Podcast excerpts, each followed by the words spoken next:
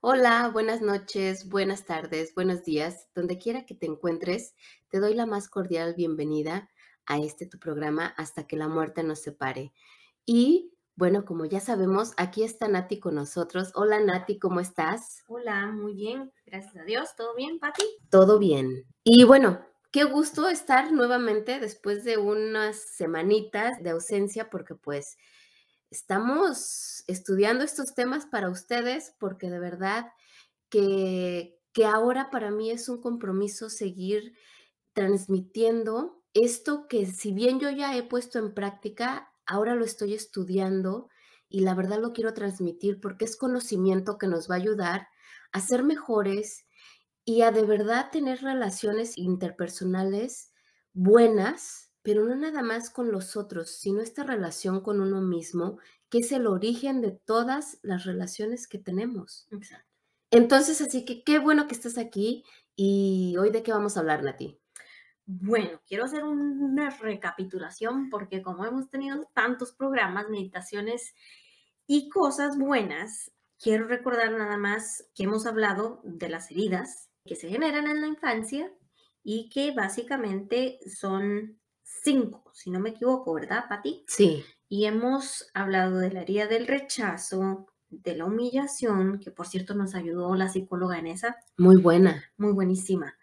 Nos falta la de la injusticia, la traición y el abandono.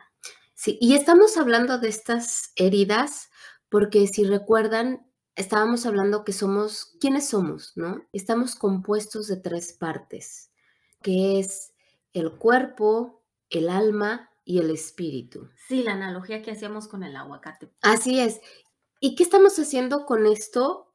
Es hablando que nuestra alma genera estas, estas heridas y son las que hacen que muchas veces nuestra alma se pierda y no quiera estar en nuestro cuerpo. Y si no está en nuestro cuerpo físico, imagínate vivir todo el tiempo así, vivir no viviendo, porque no sé si te pasó en alguna ocasión a ti, que tú sentías que estabas respirando, que estabas en este mundo, pero que no estabas viviendo, que estabas como en la nada, y es porque tu alma no estaba en tu cuerpo.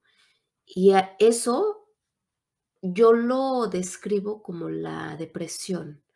Para mí la depresión fue eso, haberme desconectado de mi alma. Esa distancia Pati, que se crea entre el, entre el alma y el cuerpo, digamos, es causada por las heridas. Así es. Em, y esta distancia se va haciendo cada vez más y más grande conforme nos vamos haciendo pues más adultos y vamos desarrollando nuestra identidad. Lo importante es saber que las heridas se pueden tratar o que las heridas se pueden... Yo no, no me gusta decir sanar porque uno aprende a vivir con el dolor o a controlarlo. Es, difícil, por ejemplo, acordarse de una situación a veces, no sé, de sufrimiento y no tener un poquitito, todavía sentir un poquitito de lástima o dolor o, o, nostalgia o melancolía porque en ese momento no te sentías bien, ¿verdad? Entonces hay gente que yo no diría como que se sana una herida, yo diría que se aprende a vivir o a incorporarla en tu vida y aceptar que todo eso te forma como el ser que eres. Bueno, más bien ahí, Nati, yo creo que hay que ver la definición de cada persona, qué quiere decir sanar para cada uno de nosotros. Porque entiendo que lo que me dices es que para ti sanar es como ya no sentir nada de lo que has vivido. Y no es así. Eh, y quizá para otras personas la palabra sanar significa otra cosa. Sanar significa que ya no duele lo que viviste o la herida, por ejemplo, que la curaste desde raíz. Es decir, cuando tú te haces una herida y, le pones un curita, la herida no está completamente sanada. La herida la tapaste. Y si alguien te da un apretón de mano, te vuelve a doler. Claro. Eso no quiere decir sanar. Eso quiere decir que solamente cubriste el dolor o cubriste lo que estás viendo, ¿no? La sangre, la abertura de la, de la herida. Sí, exacto. La sanación viene con el tiempo y con el cuidado que le des a esa herida. ¿Cómo vas a cuidar esa herida? bueno, la vas a limpiar, ¿no? Te va a doler, porque cuando la estés limpiando te va a doler. Y va a llevar un proceso interno que va a regenerar tus células y que va a cerrar esa herida. En muchas ocasiones queda una cicatriz, pero esa cicatriz, si te vuelven a apretar, ya no te duele. Probablemente, sí, correcto. Bueno, si sanó de la manera correcta, ya no te va a doler. Exacto. Si te duele es porque por dentro hay algo que el proceso de sanación de tu mismo cuerpo no lo completó. Es lo mismo que pasa con las heridas del alma. El proceso no se ha completado y por eso te sigue doliendo.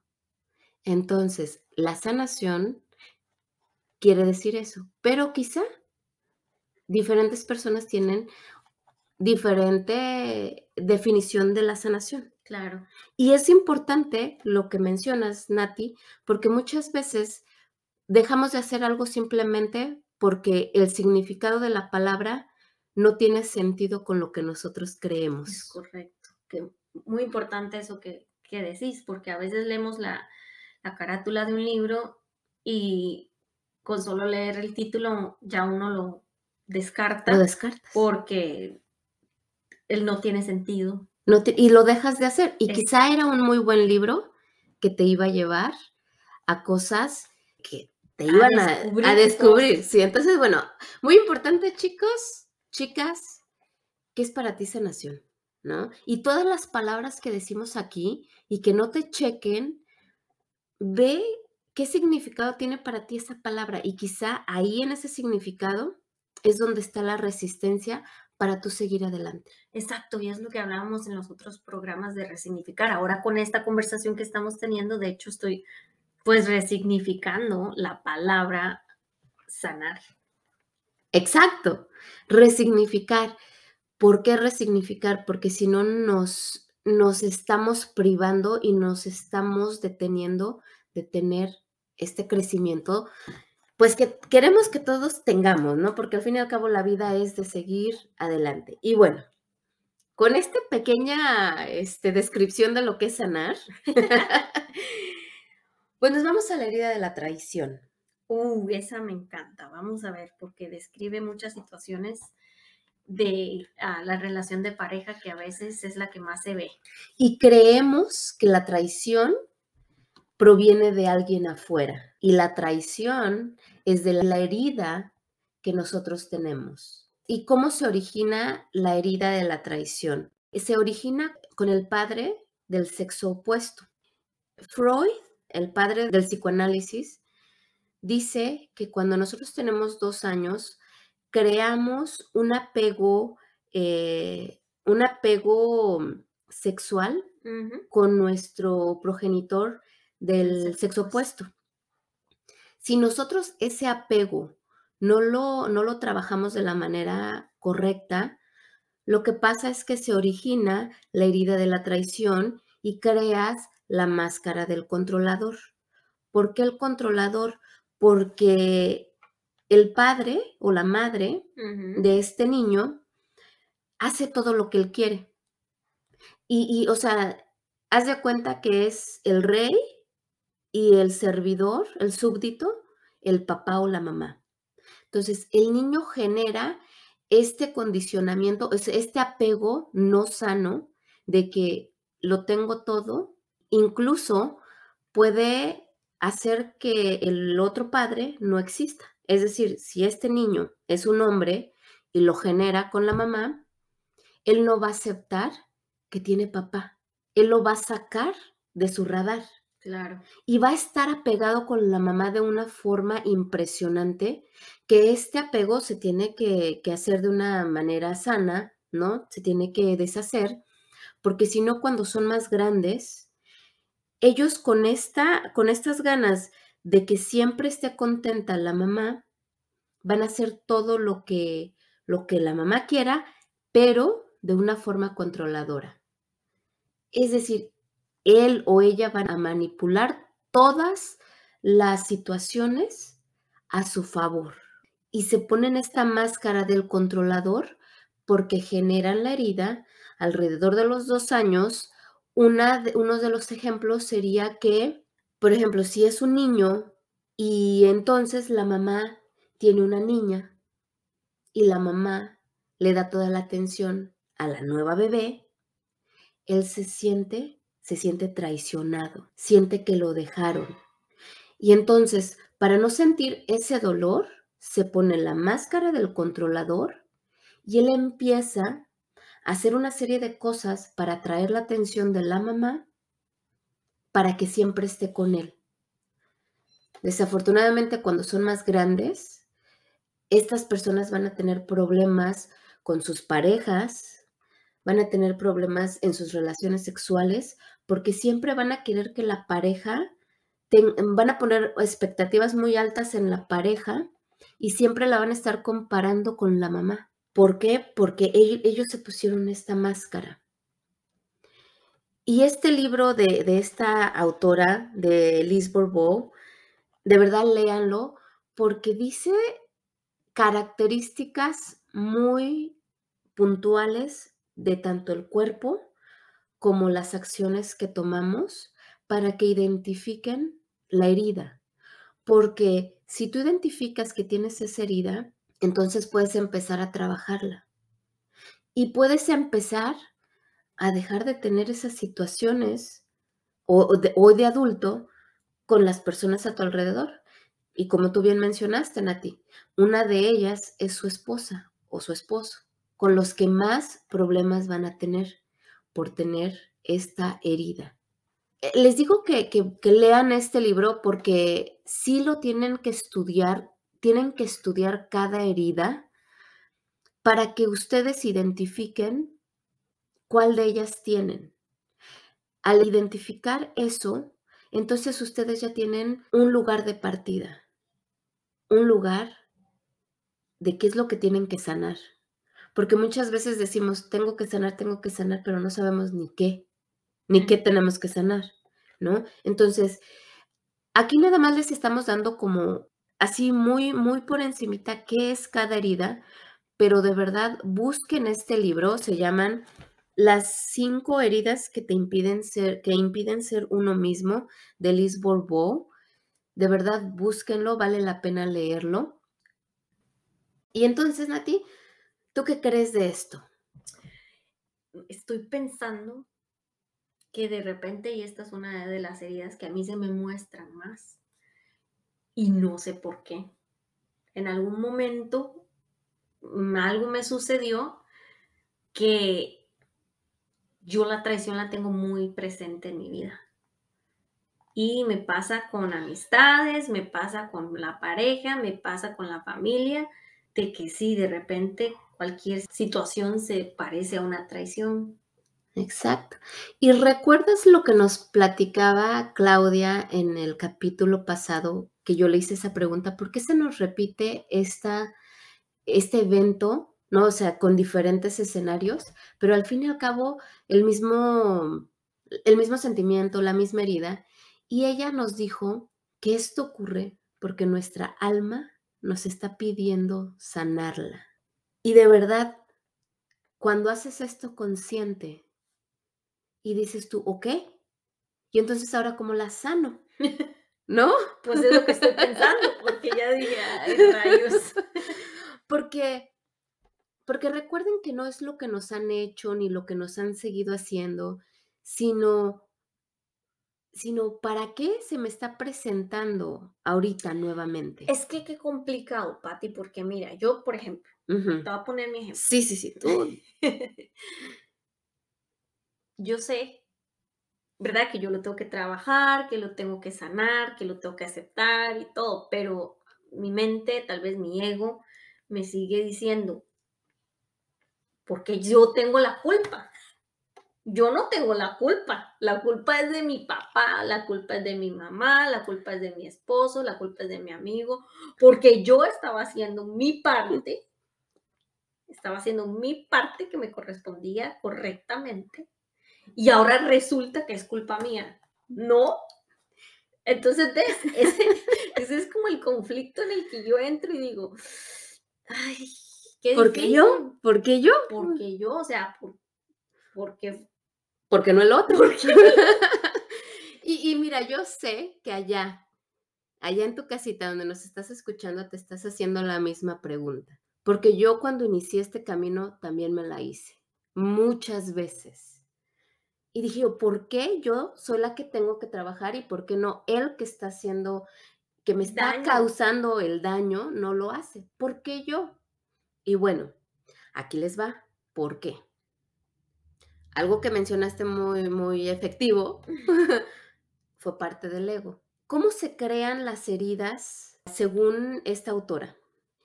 Y aquí yo les voy a, sugerir que, que si no les hace clic lo que les voy a decir, desechen lo que les voy a decir porque estos son creencias y esto viene del libro.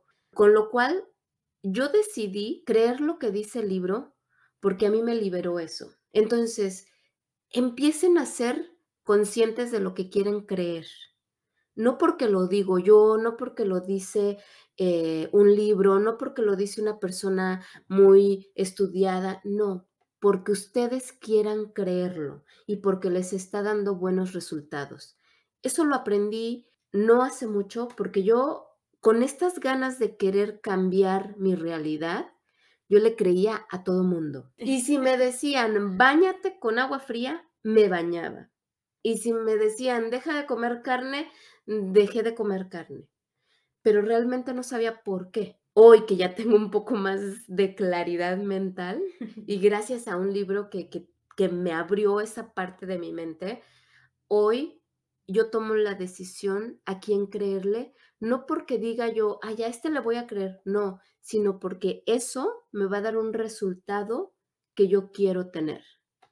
Y por eso, hoy en día, yo decidí creer en este libro porque eso me llevó a una libertad emocional. Claro. ¿No? Entonces, bueno, esta autora menciona que nosotros, que nuestra alma, antes de nacer, elige qué herida va a venir a trabajar en este plano terrenal. Y elige a sus padres para que le proporcionen estas eh, situaciones de vida que la van a, por decirlo así, la van a afectar, le van a crear estas heridas para que él o ella puedan trabajar en este plano.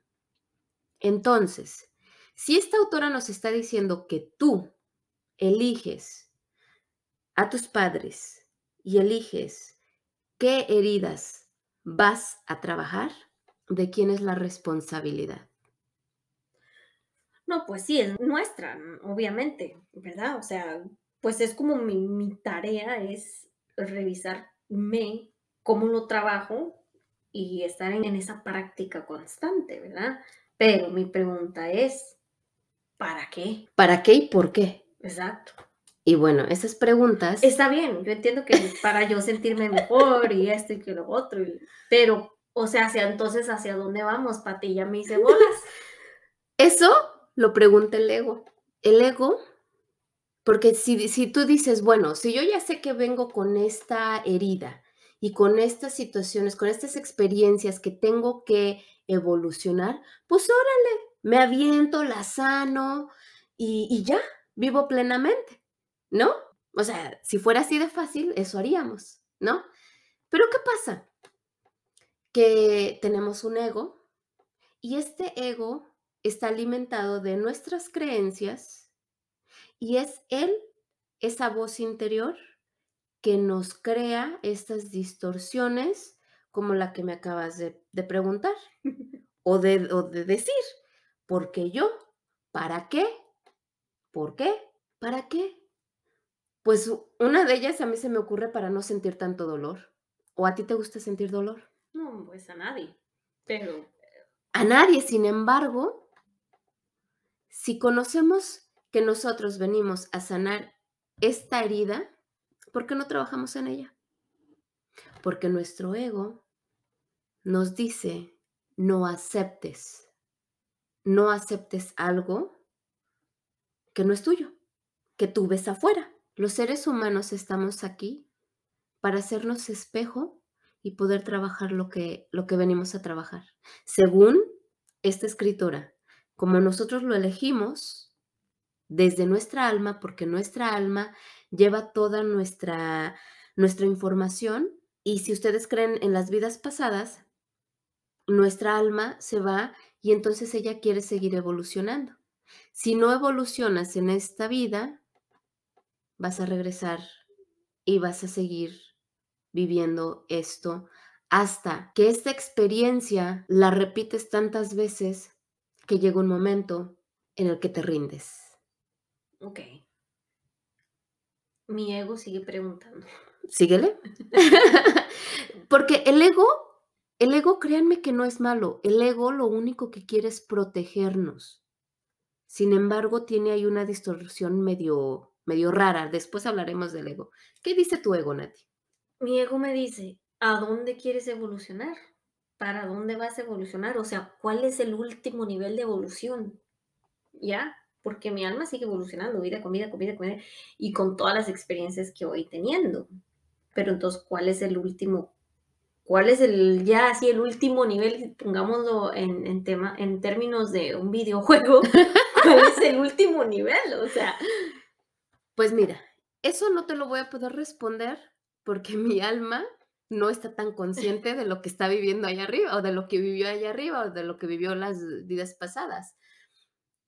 Lo que sí te puedo decir es el no sentir dolor, el no sufrir por una situación tan banal como que como que estoy enojada porque le están poniendo más atención a mi hermano que a mí. Simplemente por eso yo decidí creer en este libro. Y que en realidad hay cosas muy básicas, ¿verdad? Este, bueno, ya hemos hablado, Pati yo, ella dice que yo eh, uso mucho la razón, me cuesta un poquito el tema abstracto, pero yo creo que em, en palabras sencillas, la base es la misma, ¿verdad? O sea, la vida es un ratico, como dicen en, en una canción, ¿verdad? es, es, es, un pasaje. Em, y yo lo siento así, ¿verdad? Por más razonable que quiera ser, por más, em, no sé, datos que le quiera poner al asunto, ¿verdad? Yo hoy por hoy no puedo decir, bueno, mi vida es nacer, crecer, reproducirme y morir. Primero porque no me reproduje. sí practico, pero no me reproduje. Y, y después me quedaría con la muerte. Sería tan inútil y tan sin sentido vivir para ser nada más un producto de la evolución que, que no, no me gusta. O sea, yo digo, la verdad es que con lo que estás diciendo y con mi forma de pensar, ¿verdad? Que es un, poquito racional, lo que, lo que digo es, la vida es un rato, ¿por qué no sentirme bien mientras lo paso? ¿Verdad? Y ese yo creo que es el mensaje de las heridas, los que quieran creer o no, que si es el alma, que si le pasó, que si vino mi tatara, tatara, tatara, tatara abuela y se la formó y me la pasó a la otra abuela y mi mamá me la pasó a mí en los óvulos y yo sigo con esa herida porque así son las cuestiones generacionales, ok. Lo otro es simplista. Si quieres pasar el rato que te queda y decir lo que hablábamos, ¿no? De, de conocernos y decir, bueno, quiero darle un significado a esto, ¿no? ¿Por qué me estoy sintiendo así? ¿Por qué no quiero dejar pasar los años con la misma, con el mismo sentimiento? Por ejemplo, tengo una hermana que, aparte de que le cuesta poner atención, ojalá no me oiga, pero ella pasa cantando todo el tiempo, o sea, no puede estar un minuto callada. Y siento que eso es como un, un método de evasión que ella desarrolló, un mecanismo un mecanismo. Cuando estaba chiquita y sufría mucho maltrato, ¿verdad? Em, por parte de mis papás, porque pues abiertamente hay que decirlo, eran otros tiempos, eran otras generaciones y ella sufrió mucho maltrato. Entonces, siento que, que la forma de ella de lidiar con eso es cantando. Entonces, te vuelve loco porque quieres ir callado en el carro y ella sigue cantando y sigue hablando, ¿verdad? Entonces, de esto me puse a pensar, wow, ¿de dónde viene eso? ¿Verdad? Y yo creo que esas son las preguntas que necesitamos hacernos, ¿verdad? Independientemente de si creemos o no si, que nuestra alma o nuestro espíritu o, ¿verdad? El cosmos confabuló para que algo me pase, creo que, aparte de que lo que hablas es lindísimo, Patti, creo que hay que hacerse una promesa, tal vez personal, para resolver esto, simplemente porque vivimos mejor, porque la calidad emocional es mejor, porque la calidad de vida es mejor, porque la calidad de las relaciones son mejores, y ya solo eso vale la pena. Exacto. Yo decidí creer en este libro porque me llevó a la libertad de dejar de culpar a mi entorno, de dejar de culpar a mi papá y a mi mamá de que ellos fueron los creadores de mi abandono, de mi rechazo, de mi humillación. Y entonces toda la vida me decía este cuento, ¿no? Es que no tuve mis papás y, y se los juro, con cada persona nueva que yo conocía, les contaba mi historia trágica. Y yo, ay, es que perdí a mis papás y no sé qué, y qué pobre de mí, bla, bla, bla. O sea, no me daba cuenta de lo que hoy en día tengo, no me daba cuenta de lo capaz que soy, no me daba cuenta de las cosas que puedo aprender, de las cosas que puedo aportar a las demás personas, de la familia maravillosa que hoy tengo. Eso, por estar culpando a mi pasado, por estar culpando a mis papás, por estar culpando a mi esposo. Esa incomodidad que uno siente por dentro hay que trabajarla, o sea, no hay otra manera, hay que sincerarse con uno mismo, aceptar y decir, pues sí, la tengo. O sea, yo ahorita, hoy por hoy, con esto que acabamos de hablar, tengo que aceptar que tengo la herida de la traición y se me nota a leguas. Y lo estoy viendo hasta hoy. y esa, fíjate que es la primera etapa para sanar. Darte cuenta de qué herida tienes. Por eso es importante conocernos, ¿no? Porque hablas de tu hermana, ella creó un mecanismo de defensa que la desconecta totalmente de su alrededor. Sí, correcto. Y, y, y que eh, se, siente, se siente tan vacío esa parte, porque aunque tú lo estás haciendo y la gente te está viendo que estás bien, por dentro no estás en tu cuerpo, no estás en el momento. Y a eso es a donde vamos. Cuando te conoces y sabes que tienes estas heridas, puedes generar una sanación. Y en los capítulos que vienen, vamos a hablar de la sanación. Hoy hablamos de cómo se generan. Y, y el siguiente capítulo se van a dar cuenta de que hay cuatro etapas. Y estas cuatro etapas, ahí sí, ahí sí, todos van a decir, ups, estoy en esta etapa, en esta etapa o en esta etapa. Y se van a dar cuenta cómo su vida está estancada desde esos mecanismos que crearon cuando eran niños. Cuando conoces que alguien tiene estas heridas, fuera de juzgarlo, tienes que ser muy, tienes que, ser eh, pues muy cordial, muy, muy amoroso con esa persona porque sabes. compasivo. Compasivo. Este, porque hay un juego, ¿verdad? Es el, el juego que hablábamos la vez pasada y que ahorita lo decías al principio, que era el tema de, de pues, de una víctima, eh, un controlador o un perseguidor y, y, una persona a veces que, que juega de salvadora, Entonces es importante reconocer a dónde estamos situados y si tenemos una interacción con un controlador que de repente es que tenga esta herida, salirnos de ese, de ese drama que se puede crear si enganchamos con esta persona y más bien hablar como desde, oh, de repente tiene esta herida, vamos a ver cómo puedo cambiar el discurso que estoy, la conversación que estoy teniendo con esta persona, precisamente para no caer en las redes de su manipulación.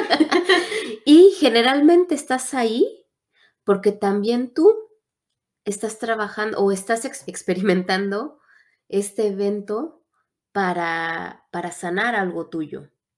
O sea, no es porque estás ahí por casualidad, estás ahí porque también hay algo que tú tienes que trabajar. Pregúntate, ¿qué hago yo aquí? Y el ego no nos deja hacer estas preguntas, no nos deja aceptar que también nosotros somos parte de esa situación. Cuando no hacemos conciencia de que nosotros somos parte de cada situación, las situaciones se van a seguir presentando.